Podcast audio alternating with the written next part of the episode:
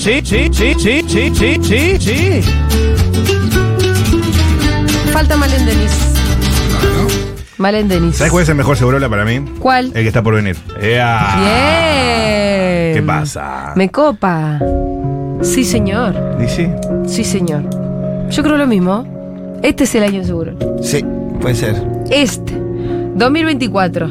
Dieguito. Perfecto. Y anota 2024 en la hoja. Para no olvidar. No, pero vamos a tener fotos. muchas cosas que hablar, chicos. ¡Concha de tu madre! Le voy a escribir a Malén Denis a ver si tiene alguna foto de ella. ¿Tenés alguna foto? eh, Maleni. ¿Alguna Gracias, foto amigo. en Segurola? Con Malén Denis hicimos mucha pandemia. Ella, de hecho, Claro. fue tipo tercera pata de la mesa, pero desde Nueva York. Sí, eh, Sí. también sí, fue mi reemplazo durante, durante mi, tu- mi licencia por paternidad después, y después siguió. Bueno, em, chicos, suben los colectivos. Yo ya mandé a tunear mi bici, que la Yo tenía recontra oxidada. Tuve que cambiar las llantas, todo. Sí, sí, sí. sí. Em, y después. ¿Qué más? Y todo sube. No, muy ¿Hay algo que no suba? No, y suben también los servicios, porque sube la electricidad, eh, sube el gas, suben todo. Sube, sube, sube, sube todo. El torpedo carísimo. ¿Cuánto está el torpedo? Como mil pesos. ¿Qué? Sí, olvídate. ¿Dice? Sí, sí. ¿Cómo Y es el barato, no es el, la fruta. No, no, claro. O sea, No, convengamos que es agua congelada con tang. Que jugo, No, no. jugo congelado. tampoco para que hables así del buen torpedo. No, el torpedo es eso. ¿Sabés de los desmayos que me ha Seamos salvado el torpedo en O recitales? sea, Nos ha dado muchas alegrías como para que lo llames así. El Pero, torpedo chicos, en un recital. la donde receta te es baja, esa. pará, ¿Alguien me cuenta la receta del torpedo? te baja Es- la presión en un recital o en la Sí, cancha, Sí. te clavas un torpedo y es como Obvio. la inyección que le dan a Uma Thurman Pero, en Pulp perdona. Fiction. ¿Vos cómo conseguís un torpedo justo antes de desmayarte? En la cancha lo, lo he- me ha bajado la presión y Pero eh, alguien dice, ¡un torpedo Un urgente! torpedo a mi derecha, totalmente. Ojo con el tipo de torpedo que te pueden mandar si sí. pegas un grito así. ¡Urgente, un torpedo por acá! Uh, Porque el pico dulce vos lo puedes tener en el bolsillo si pensás que te puede llegar a pasar Sí. sí. algo con la presión. O sobrecito de Pero el torpedo no lo puedes tener en el bolsillo, No, de eso claro, estamos no, claros, no. ¿no? No. A un naranjú también viene bien. Una vez, eh, Un vasito de coca ya es un lujo. una vez me desmayé mientras me sacaban sangre. Sí. Más de una vez, pero una vez me desmayé y me despierto y el tipo estaba con una. El tipo que era un médico que me estaba sacando sangre, eh, estaba con una cocucha y unas papitas. Sí. Era como si me conociera, porque era. Es mi combo. Te trajo del combo fito, se llama la Claro, es cucucha. como fito, o sea, es como. Es increíble. El combo fito Es total. como se despierta Baturroso, querés una seca. un- Uy, re, Sí. ese es mi combo. Eh, Una sequita y tenemos una muchísimas cosas en el día de hoy. Vamos a recibir la visita de Mario Santucho. Epa. Para eh, acá va a venir al piso de Segurola para hablar un Eh. poco de la mm, toda la actualidad. Además lo tenemos al presidente de viaje. Ya está. Em, ya está en Israel, ¿no es cierto? El jabolas. En tus tierras, el Hay una jabolas. foto. Ya está en el muro de los en el lamentos besando. lamento Sí. hay una foto Ya ahí. debe haber mucha Photoshop, ¿no? Ya. Bueno, no, claro. Olvídate. Un momento Sí, nos estamos metiendo en complicado una, me para ir a. Israel, ¿eh? Lo dice Elisabetta Piqué. Yo quiero dejarlo claro esto. Sí. No soy yo quien opina. Elisabetta Piqué, ¿se acuerdan la de Elisabetta Tranquila? Corresponsal eh, argentina en, en la guerra y en el Vaticano. Para la Nación. Sí. Eh, dice que bueno, es un momento internacional complicado para Israel. Está como un poquito aislado, está recibiendo mucha crítica porque obviamente que lo de Hamas fue eh, horrendo el ataque terrorista, pero la respuesta de Israel, bueno, ya. Sí. Incluso gente en Israel que dice, eh, hoy leía una nota de ella justamente que, que tomaba testimonios de gente, de argentinos que viven en Israel, que entiendo que es una comunidad como de 90.000 personas, o sea, Sí. enorme. Mis Eh, tíos están. ¿Están tus tíos? Sí. Bueno, que algunos son Eh. anti-Milei, otros son pro-Milei. La mayoría podemos decir que están entusiasmados con Milei. Y hay- había uno que decía que había gente que sentía como que la guerra ya era una guerra de castas. Como que la población quiere que, Ya está, que termine. que los que deciden estar en guerra, Y que imagino. terminen de alguna manera la guerra, Sí, claro. porque no te gusta estar viste, bajo ataque permanente. Sí. Y la- la- Imagino Y que es una cosa muy de la, de, de- de la política no poder salir de una guerra porque... Es que también está muy deslegitimado el presidente, o el primer ministro en realidad, y eso lo obliga de alguna manera a profundizar, A profundizar. su respuesta militar. claro. Bueno. Eh, como una cuestión también, una Sí, maniobra, porque ¿no? venía con unos quilombitos, ¿no? Sí, con, con la- con movilizaciones. de Reforma, judicial que no le gustó nada a la Sí. clase media. Y que ahí se armó un quilombo bárbaro. Bueno, tenemos que decir Sí. que Netanyahu es uno de los exponentes de la extrema derecha, ¿no? Gobernando. Pero Sí. yo sabía de que antes de que venga el conflicto con, con Hamas, venían con muchas movilizaciones por semana, que Venía eran mal. multitudinarias encima. Sí, y uno diría que cuando pasó lo de Hamas, eh, lo que se leía y lo que leían los analistas era, esta es, le tiene boleto picado a Netanyahu con Sí. semejante negligencia en la defensa, Claro. de descuidar el sur Sí, y demás. sí. Y bueno, pasa el tiempo, pasa el tiempo, Netanyahu pros- profundiza y hay que ver. cambia el líder en el medio de la guerra igual. No, no, en el medio de la guerra se abroquelan todos, eso en está el medio de la guerra nadie cambia el Pero hay un- creo que la factura hace medio Churchill, ¿no? Después, en todo caso, la, se la van a pasar en la elección. Hay un doble apoyo de Milei. Primero, en la cuestión militar, militarista, eh, con Gaza y demás. Después, en la alianza de Netanyahu con la ortodoxia, que es la rama del judaísmo Ajá. que profesa Milei. Sí, La claro. ortodoxia de Jabal Hace poquito. Hace poquito. Y que Netanyahu tiene una alianza ahí muy fuerte. Sí. Que tiene sus contradicciones, tiene sus temas. Ellos no hacen el ejército, ellos eh, se dedican a estudiar y demás. Y Milei está muy en esa, Mm. en la ortodoxia.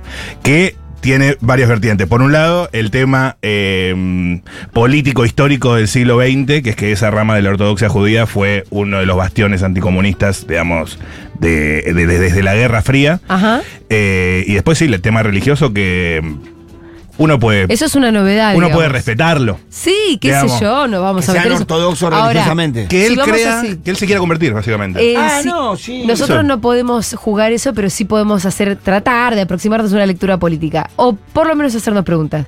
Después de esto, se va a visitar al Papa. Sí, igual- máxima autoridad de la Iglesia Católica Mundial, y al mismo tiempo a- ter- cierra acuerdos con los evangelistas a quienes sí les va a otorgar, Los que vendrán a ser los buenos intermediarios.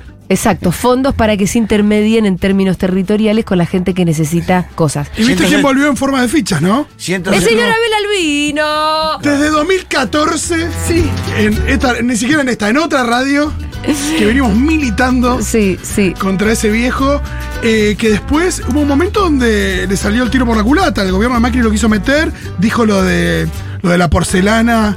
en- Lo que el esperma podía pasar la porcelana. y ahí todos. Doctor Albino no está bien, está mal. Ah, exacto. Exacto. Eso lo dejo acá.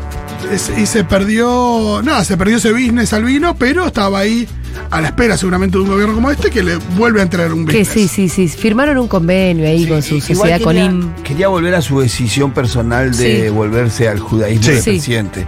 No tengo ningún conflicto con su decisión personal. Sí, Espiritual. cuando es eh, espiritual, Sí. sí. cuando eso se convierte en una cuestión de Estado. Total. Porque él es el presidente de Argentina. Entonces está yendo, por más que quiera, está yendo como representante de todos nosotros. ¿No? Además Entonces- pone de embajador un rabino, ¿no? Ah, no lo sabes? vi esa, Ah. no la vi esa. Pero Ahí aparte, te la yo te debo decir que la última vez que nos metimos en los conflictos de Medio Oriente, cuales no entendemos bien nunca, terminamos muy bien, no terminamos, ¿no? Las últimas veces. Terminamos con dos bombas en el país, hay que decirlo. Entonces me parece que hay que tener muchísimo cuidado con lo que hace él siendo presidente, porque lo que dice él lo dice el pueblo argentino, en, en definitiva. Total. Y no es, o sea, yo insisto, si cree que es la religión y que se quiere convertir, Está todo bien. avanti. Sí, Pero sí, sí, no sí, es casualidad la rama de la ortodoxia judía que lo representa. No, claro. A la que él escribe, digamos, que es una rama, como te digo, que Eso, fue anticomunista anticomunista histórica. histórica y hacia adentro de la comunidad muy conservadora, muy Y segregacionista, bastante muy. marginal o no. Eh, Bueno, no porque el presidente Netanyahu termina. eh, de- Termina, termina aliándose con ellos y por ejemplo en la AMIA ellos son conducción. Claro. Ganan las elecciones hace. Entonces no por más que son minoría en el padrón, eh, ganan las elecciones con sus mecanismos. No Ah. quiero dar más detalles de eso, Uy, uy, pero. Pero, pero ¿sabes? Conoce esa interna como el pito de la linterna de boca, ¿eh? Pero me encanta. Es que es así. Conoce la interna total. Tenemos que hablar más nosotros. Boludo, con mi abuelo yo hablo mucho de esto. Un día me ¿Tu abuelo que- Vos me me dijiste que me ibas a invitar a muchos lugares que nunca me invitaste. ¿Qué te Pará, vergüenza? la vida más larga, hermano. Te doy vergüenza Esto recién encima. empieza. Aceptarían un morocho. Aparte, el pueblo judío mide, mide los tiempos en, en- en milenios. casi. ¿En nosotros qué es? ¿Un año? Para nosotros no es nada, si estamos por el 5700. ¿Sabés cómo? Un tranquilo? año no es nada, Hay tiempo, hay tiempo. Eh, Eh, pero sí, y hacia adentro una visión muy jodida eh, de, de- de- de quién es judío, quién no es judío y demás. Una cosa Uy, muy ¿quién- quién es judío, y quién del no es judío? Y del deber ser también, ¿no? Del deber ser, del rol, digamos, de quién es, eh, quién puede tener un hijo judío, quién no, viste, todo Sí, lo del hay bien- una cosa ahí de, de pura sangre y de. y de- quién puede enterrar a, a su familiar en la tablada, quién no. Hay como unas visiones más abiertas que dicen que, por ejemplo, si tenés cualquiera de los cuatro abuelos, podés ser considerado. Y hay una visión más histórica conservadora que es madre. que el vientre judío o nada. Más papá. No, no, no, vientre. Vientre, madre. Si no hay vientre judío, no hay nada. Lo que pasa es que vos podés Entonces no tener te puedes casar, no puedes tener hijos, no puedes enterrar. Ok. Y si, si tenés solo vientre y no tenés apellido, Estás, No, no. estás adentro. Adentro, el vientre. Estás El adentro. vientre va. Ah, la sí, sí. madre entonces tomó una relevancia. Sí, claro. Vos sos Claro. González, pero tu Sí. mamá. Si no te tenés que convertir. Igual eso no es solo la ortodoxia de mi ley, sino algunas ramas del judaísmo conservador también. Sí. No se lo pongamos solo a la a Jabal Lubavitch, eso, pero sí. bueno, Yo eso. soy de la rama injertada. no. Nosotros somos el pueblo que viene después de usted. Amigo, hay lugar para todos. Ah. Pasá, ponete cómodo. Eh, Toma un jamoncito. el presidente está ahí en el muro lo lamento, después se va a visitar al papá. Yo digo, el papá, alguna Supongo maldad le va a que tener no, yo tengo, yo tengo cómo Porque, hacer esa. ¿qué? esa A ver, porque alguna maldad le tiene que hacer. Cort- lo va a hacer esperar. Va a ser cortita y hay que mirar La la, clave- cara. la clave es ¿La la cara cara. de orto? La cara de orto en la foto. Me parece que es eso. Porque además, eh, Milei va con toda una comitiva que no. Petovero. te- Yo, yo, yo que, yo que el papá. Desde evangelistas, empresarios. Una buena propuesta. A ver qué. A ver. A ver. El Papa tiene que llamar a Juan Graboy y lo tiene que recibir con Juan Graboy ahí. Oh. Pasen por Decile, acá, Petovelo. decile. Siéntense ahí. Vení, Juan. Que Sí. Charlemos alguna cosita con No, él. y con Juan está- tiene que estar de antes. Juan, claro, Juan tiene que estar en el despacho antes. Vení, Juan, que acá estamos con. con sí. Es, li- es lindo, perdón que vuelva siempre día lo el mismo. Papa ya está, el Papa lo consagramos, es Dios, ya no es Papa. Yo a veces me pongo me- medio monotemático, pero porque tengo un fetiche que se llama la política online.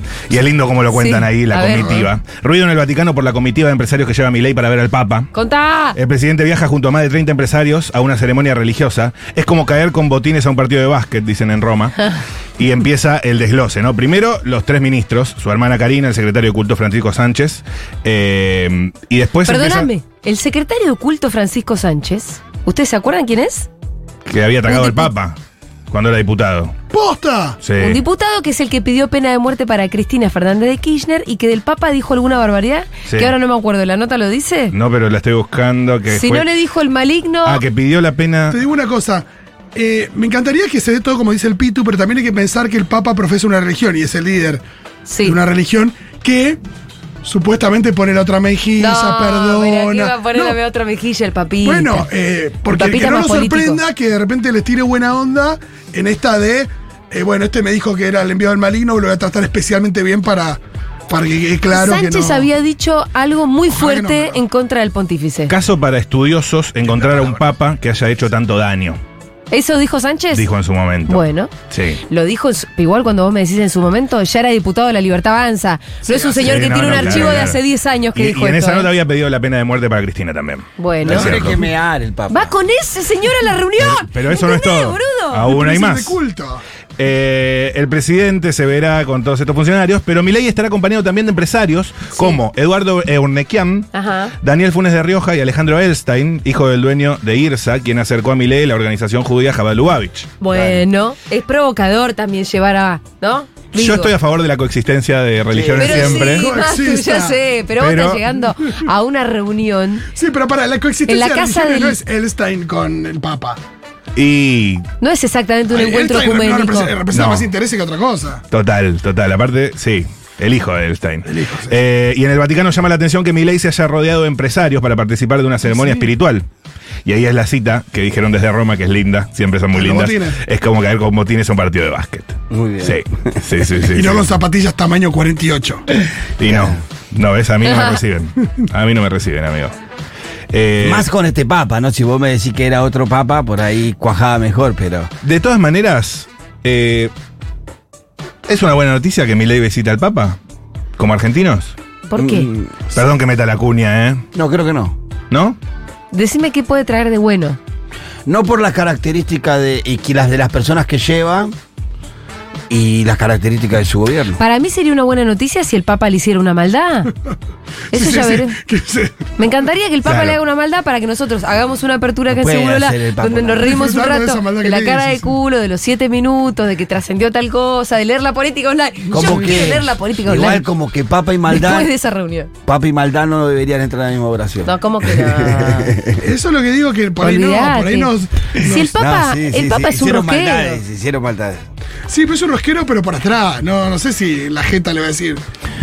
No, pero. No, no, yo no, creo que lo pero va a es de recibir gestualidades. poco Alguna tiempo. gestualidad. Sí, se ha sacado foto con cara de orto y no es porque le apretaban los zapatos. Hay protocolos, hay protocolos. Las gestualidades están en la cara de la foto y en la duración de la reunión. Sí, esas, dos esas cosas. dos son las dos variables que se manejan. Las dos variables que siempre se manejan. La, la reunión duró 15 minutos, duró una hora. Uh, se quedó hablando dos horas con Cristina. ¿Te acordás cuando también una hora cuarenta era con Cristina, creo? Y mientras tanto, Sí. eh, en este bendito país, tenemos eh, otra presidenta en ejercicio. Uh, ¿Qué dice la política online?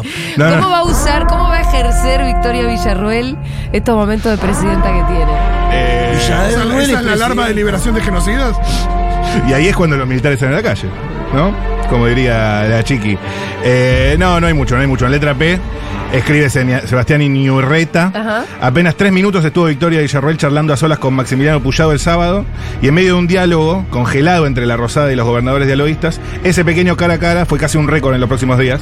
Así que, bueno, la vicepresidenta estuvo con el santafesino en el aniversario de la batalla de San Lorenzo. Bueno. Eh, es Tráeme un- conspiraciones, Matu, Sí, la verdad, una reunión irrelevante no me interesa. Pero te digo que hace más reuniones conspiración. que el presidente. Esto sí, si fuera una reunión de producción, le diría, chicos, me traen conspiraciones, Claro, por por favor. Conspiraciones. Wait for it. Che, em, al que le fue muy bien es a Nayib Bukele, Sí. presidente de El Salvador, reelecto por el 85% de los votos, muchachos. Yo no quiero que entremos en la polémica acá porque saben que hay una rama buquelista en esta radio. Sí. Lo que sí estoy segura que hay una... Perdón. ¿Qué? Como una rama buquelista. ¿Con el 85% de los votos? Somos todos el buquelistas. 85% Me, me somos- imagino que es, es, es- es- Somos buquelistas. Yo no, yo no me la juego porque no tengo clara la situación. Me siento como, ay, yo de política no sé. Bueno, yo de política de Bukele no sé.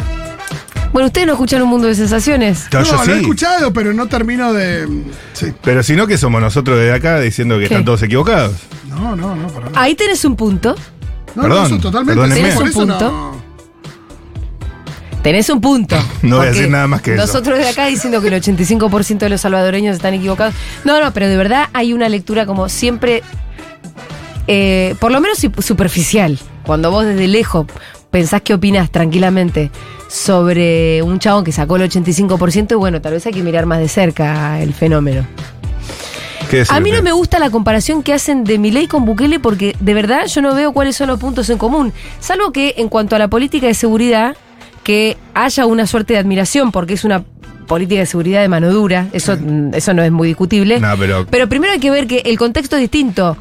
Vos aplicás mano dura en un contexto donde estaba todo el territorio tomado, la, la- la- la, mm, el monopolio de la violencia legítima totalmente fuera de la mano del Estado Sí. y un problema de verdad como una especie casi de, de- de- de- de- no es guerra civil, pero bueno, estaba todo el territorio tomado por maras, donde la gente no podía circular tranquilo, donde vos no te podías poner un kiosco en la esquina porque venían unos maras y te decían, che, no, vos lo que me tenés que dar el, el, el 50%, o te cago a tiros. Esa era la situación, entonces ya no la podés comparar, no podés ni siquiera decir, ay, acá hay que aplicar la política de seguridad de Bukele. ¿Por qué? Si acá no tenés maras. Entonces No. no, para empezar no. Cuando me linkeas con mi ley me estás embarrando, ¿eh? Pero pará. Es que Sí. el, linkeo, para empezar, lo hace Patricia Bullrich en cuanto a una suerte de admiración que tienen. Y Bukele Hay una- mismo hizo referencia también. el propio Bukele también hizo alguna referencia y todo. Pero después Bukele Sí, tiene algo- un estado más- enorme, ¿eh? Igual fue más claro como co- en función de lo que vos dijiste. Sí, él, Bukele cuando habló dijo, la problemática de Argentina no es la misma la- de la que la de El propio nosotros". Bukele también dijo, che, no se comparen conmigo porque No, ustedes no, no, por tienen eso. las maras. No, no, problema, dijo eso, dijo. pero dijo. Sí, eh, yo para mí, en lo que sí quiere Patricia Burlis es un equipo técnico de Bukele para para entender cómo Bukele aplicó todas las violaciones de derechos humanos sobre este sector. Bueno, sí, Claro. pero eso Para es mí totalmente... es eso lo que quiere, Claro. asesorarse en ese sentido. ¿Cómo aplicó aparte- violaciones de derechos humanos? Claro, sí, Si porque, fueron- asesorar- porque No, claro. algunas, aunque Bukele tiene un costado que, que bancable, que tiene que ver con la suba del salario mínimo, de la jubilación y la parte social, también hay que decirle que hay gente en su país que la, la retiene la policía y durante 15 días no tiene derecho a ver un abogado, a comunicarse con Sí. nadie, y después de los 15 días, eh, por ahí aparece en algún lugar. ¿no? O no, o no. O no, lo tiene que buscar los familiares. Entonces hay violaciones de lo que sería internacionalmente los derechos Sí, humanos. Lo que digo es que no se puede comparar o decir simplemente que Bukele es como un extremo derechista, porque después la política económica de Bukele es de reparto de la riqueza. Hay declaraciones en donde Bukele habla muy bien de, del kirchnerismo, anda- habla muy bien de Cuba, de, de la educación de Sí. Cuba, de la... Miren, googleen Biblioteca Pública El Salvador, van a ver la biblioteca pública que acaba de, de inaugurar Bukele. Yo digo, no, no, no, me voy a poner buquelista, pero digo, hay que mirar las cosas con un poquito más eh, de detalle, obviamente. Che, hablemos un poquito.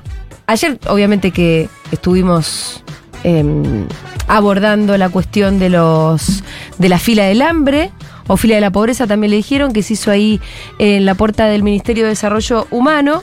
Y mm, hay toda una cuestión que hay que empezar a mirar de cerca, que es que la gente empieza a tener hambre. Sí. Hace tiempo que la gente no vive bien, hace tiempo que la pobreza viene además creciendo en Argentina, pero que, la, a, que, que- a, a cuánta gente le, le- le duela la panza por tener hambre, vamos a tener que empezar a verlo. Cuando suben los alimentos y cuando además la comida no llega a los comedores, que bien sabemos también la importancia que tienen los comedores en cuanto a la contención social, porque una cosa es estar enojado porque te subió la prepaga y otra cosa es estar enojado porque no tenés qué cosa llevarte a la boca o qué cosa darle de comer a los pibes. No, el nivel de desesperación es muy diferente. Sin ninguna duda.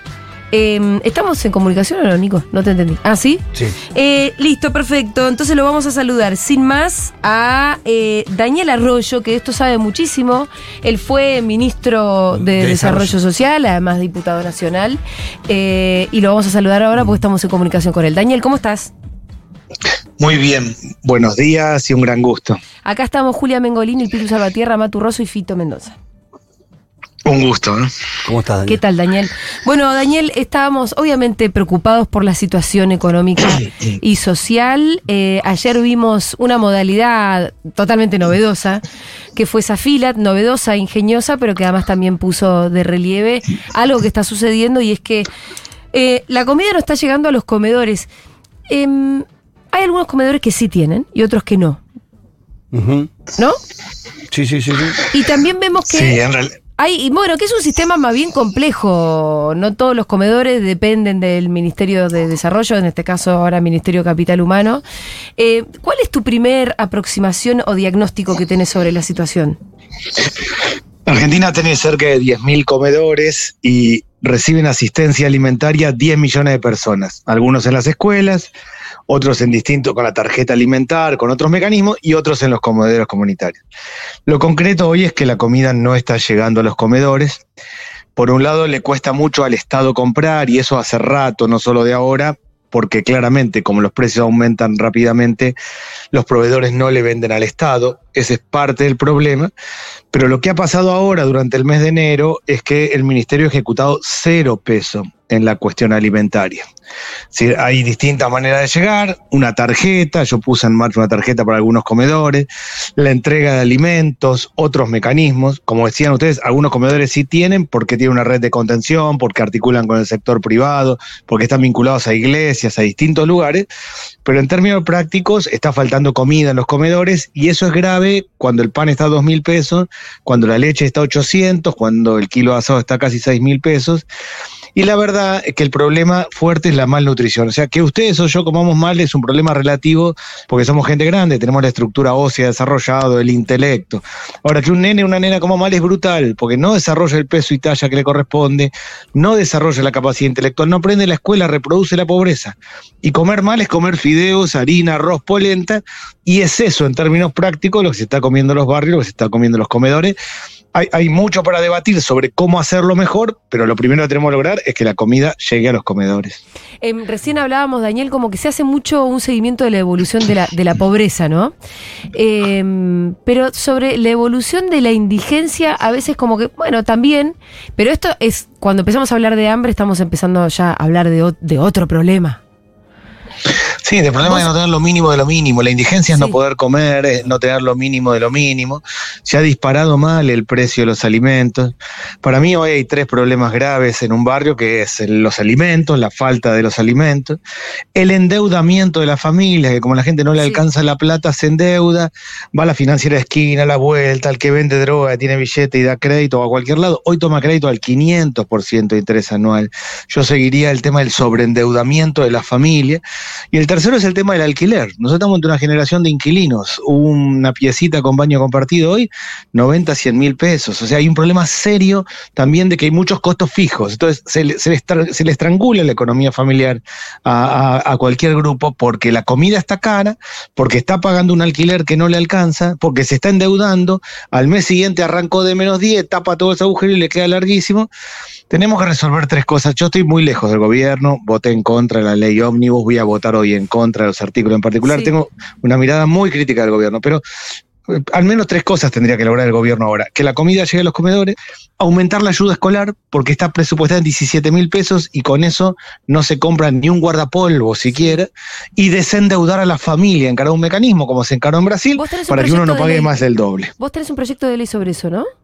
Sí, en mi proyecto de ley es todo aquel que tiene deuda hasta 200 mil pesos. Estoy hablando que el que sacó 30 mil, 50 mil, 80 mil para comer, para pagar el alquiler, para el guardapolvo, no puede pagar más el doble. O sea, si yo saqué 100, hoy es 500% de interés anual. La gente paga varias veces lo que sacó. Entonces, si yo saqué 60 mil pesos, no, no puedo devolver más de 120 mil. Si, si llevo de, hasta ahora pagado 140, me faltan 20. Si ya pagué más, más del doble, no pago más. Es lo que, la verdad que no estoy siendo muy creativo. Lula hizo un programa que es, el que debe 100 reales no devuelve más de 200. Bueno, nosotros tener esta lógica, porque así como se blanquea arriba, una de las cosas que estamos discutiendo hoy que sacó el gobierno del paquete fiscal es el blanqueo a los grandes capitales, Sí. a los que tienen dólares afuera, abajo del colchón. Bueno, resolvamos el problema que no pague más del doble el que saca plata para comer directamente o para la vida cotidiana. Em, bueno, recién hablabas del problema de la ayuda escolar y falta poquito para el comienzo de las clases. Mira, la canasta, yo sigo siempre la canasta escolar. Hacemos con mi equipo un análisis. Hoy un guardapolvo sale para un nene de, pri- de primaria 21 mil pesos. Para un nene de jardín, un nene chiquitito, hasta 14 mil pesos. Un cuaderno, un cuadernito para el nene de tercer grado de tapa dura, entre 2.500 y 4.500 pesos. Un eh, bloc de hojas entre 16 mil y 19 mil pesos. El Estado provee todos los años, desde siempre, una ayuda escolar en el mes de marzo que está prevista en 17 mil pesos. Entonces lo que yo le estoy planteando al gobierno es aumenten la ayuda escolar. Más allá de que yo tengo la peor opinión de para dónde va el gobierno, hagamos una razonable. Aumenten la ayuda escolar y logremos que todos vayan con una mochilita, con, con el cuaderno, con los útiles básicos, con zapatillas, que arranquen los pies en condiciones. Bueno, ese tipo de cosas ni siquiera se están haciendo y la verdad que no entiendo por qué, porque eso es lo básico de lo básico. ¿Vos crees, eh, Daniela Galpitu te habla, ¿vos crees posible ¿Cómo va, Pito? que, en est- eh, que el Estado pueda llevar adelante esta propuesta de la nueva ministra que tiene que ver con eh, correr los intermediarios, o sea, correr a las compañeras y compañeros que llevan adelante cada uno de los comedores? ¿Lo ves posible a eso?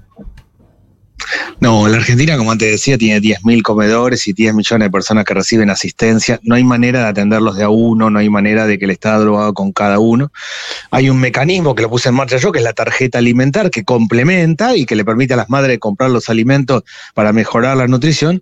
Pero en los comedores hay una red comunitaria y el que está en el comedor no solo está ayudando a comer, se, fija si hay problema de violencia en la casa porque ve cómo está el nene o la nena, llama al centro de vacunación para que vacunen en el propio comedor, hacen la tarea en la escuela y hacen apoyo escolar. No, en la Argentina por supuesto que, que hay vivos, pero en esencia hay una red comunitaria. La mayor parte de los comedores no son de las organizaciones sociales, son de las iglesias. Hay una red comunitaria que hay que fortalecer. Si hay algún vivo hay que cortarlo, pero hay que fortalecer esa red comunitaria, que es la que nos sostuvo en la pandemia y es la que hoy en la práctica, ustedes decían que algunos comedores tienen comida, otros no, es porque son esas personas las que salen a manguear en el barrio, al verdulero, van al almacén y le dicen, fíjate lo que está por vencer, dámelo, dame una mano con esto. Es esa la razón por la cual en algunos comedores todavía hay comida. Ahora, eh, es cierto también que estos, llamémosle intermediarios, que pueden ser, como decimos, o organizaciones sociales con posiciones, posicionamientos políticos, incluso con sus propios referentes, representantes hasta, hasta en el Congreso, que pueden hasta ser colegas tuyos, demás, pero también existen las iglesias y demás. Hay algo, hay una demonización del intermediario que no es solamente de la libertad avanza y de Petovelo. Acuérdense que hace no mucho No. Cristina misma había sido como muy crítica y justo acá hubo todo eh, una discusión y demás. Em, y lo que vimos ayer, creo que fue ayer mismo, ¿no? Que Petovelo se sentó a firmar unos convenios con eh, grupos evangelistas Con- sí. o evangélicos. Sí, en realidad la persona que estaba en la foto es el padre de una de las diputadas de La Libertad Avanza. Ajá. Que, ma- que tiene una como una organización que reúne varias iglesias evangelistas. Em, ¿qué- ¿Haces alguna lectura sobre esto, sobre con qué intermediarios sí, con qué no? Para vos, cuando vos estuviste en el lugar también de, ministro de Desarrollo Social, em, ¿te parecía que había algo de propio de la política que también este, entorpecía un poco el trabajo?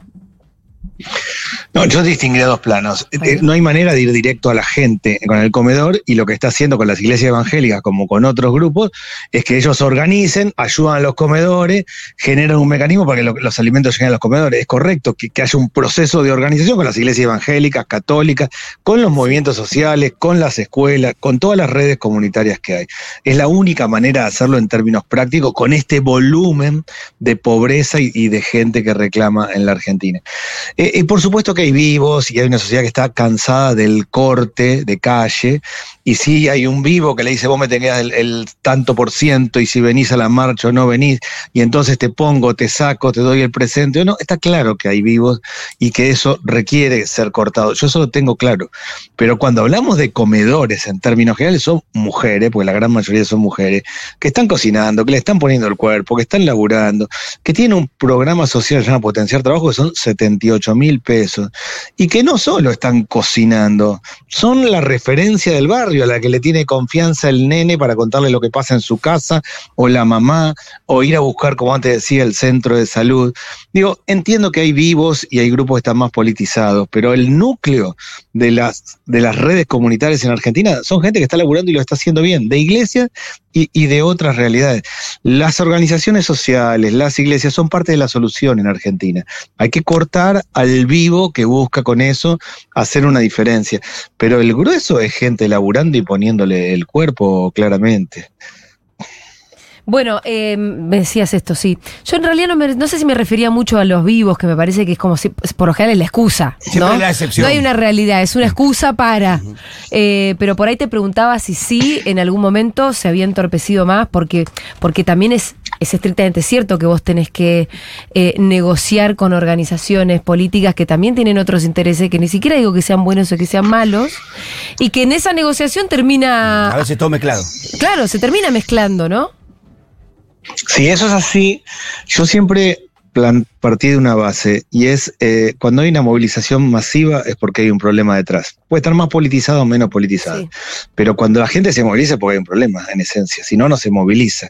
Y, y en esencia el problema es que no alcanza la plata en Argentina. Las movilizaciones de todos los últimos años y las actuales y las que van a venir seguramente en este contexto, tiene que ver con que no alcanza la plata. Eh, eh, por supuesto que hay tensiones, hay dificultades, pero forman parte de la red comunitaria. Yo siempre lo entendí así. Mi experiencia en la pandemia, yo fui el ministro de la pandemia, o hacíamos un comité de crisis. En el comité nos juntábamos todas las organizaciones sociales, las que estaban de acuerdo con el gobierno, las que estaban tenían la peor opinión del gobierno, los municipios, los gobernadores de todos los partidos. Eran reuniones muy duras, de mucho grito, de tensión, de falta de esto, lo otro. Terminaba y el que tenía la peor opinión del gobierno, el que tenía la mejor, se iba a su barrio a ponerle el cuerpo. Claro. Se sostuvo la pandemia porque le pusieron el cuerpo. El que tenía la peor opinión del gobierno hacía una cosa muy crítica en la reunión, pero sabía que salía de ahí y la suya era ir al barrio y sostener la situación porque no quería que se cayera. O sea, en términos generales hay que entender que la red comunitaria es el activo que tiene la Argentina. Eh, eh, saco a los vivos del medio, pero es el activo y que en general cuando hay una movilización en nuestro país es porque hay un problema problema. Hacer como que no hay un problema no es la solución, más allá de que yo sí creo que cortar al vivo que le quiere sacar algo a alguien que está con problemas serios. Daniel, eh, te aprovecho como diputado nacional porque en, en 15 minutos, además, me imagino que estarás en el Congreso. Ahora empieza eh, la sesión para la votación en particular de la ley Omnibus. Decime, ¿qué de todo es lo que más te preocupa a vos? No, una de las facultades delegadas, o sea, eh, el- se decreta la emergencia en determinados temas y en función de eso el, el presidente tiene facultades delegadas. Quiere decir que puede hacer decretos sobre esos temas. Increíblemente, arrancó con un montón de, de- de cuestiones de emergencia, ahora le está achicando y sacó la social. Yo quisiera que tenga la emergencia social para que pueda, la, la- la emergencia alimentaria le permitiría comprar alimentos y reordenar lo, lo- lo- lo administrativo. Absurdamente está pidiendo algunas emergencias, pero no la social, el gobierno. Me preocupan las facultades delegadas primero, porque ya hizo un decreto de 300 artículos claramente inconstitucional. Después las privatizaciones, arrancamos con 41 empresas, no queda clara cuántos quedaron en el listado y hay cosas tan absurdas como pensar que núcleo eléctrica, que es energía nuclear, puede abrirse a la composición privada. En tercer lugar, el protocolo de seguridad, me preocupa Sí. mucho claramente el protocolo de seguridad y todo lo que de la ley sale de ahí. El tema de la deuda, porque le permite a- al gobierno tomar deuda sin deuda externa, sin pasar por el Congreso, y después viene toda la parte de los impuestos, lo llama el impuesto país, que se está buscando que se coparticipe. Yo creo que son esos los temas, de todos esos temas, las facultades delegadas y las privatizaciones a mí me preocupan mucho. Eh, bueno, Daniel, vamos a seguir de cerca. Te agradecemos muchísimo la conversación. Gracias y buenos mediodías ya en realidad. Sí, buen mediodía, hasta luego. Era Daniel Arroyo, diputado nacional de Unión por la Patria y fue ministro de Desarrollo Social, conoce mucho de estos temas. ¿no es Sí, aparte fue una de las últimas de buenas gestiones, o sea, de un momento para acá se complicó, en el- aún Debe en el haber algo difícil, es la gestión del Ministerio de Sí, Desarrollo Social. y, y en general siempre se ha discutido a las que estuvieron. eh, bueno, muchas, ¿no? Pero recordemos Stanley, recordemos Toro Zapaz. Sí, sí. Bueno, ahora pff, ni hablar. Es ¿no? muy, sí. Vos decís que tipo sos inolvidable si llegas a ser, a- te llegan a Sí, poner en ese lugar. Y sí. Y sí, porque es un rol clave en esta situación. Bueno, muy bien, vamos a escuchar un poquitito de música, ¿les parece bien? Sí. Este temazo de esta bandaza, que viene ahora para el Lollapalooza. No sé si viene con el equipo completo. Arcade Fire hace Here Comes the Nighttime. Enseguida, enseguida venimos a comentar las noticias con Mario Santucho en el piso, así que eso va a estar interesante. Che, hoy tenemos un objeto maravilloso de Maturroso. Maravillosísimo, ¿eh? Ajuste esos cinturones, pues se viene, ¿eh?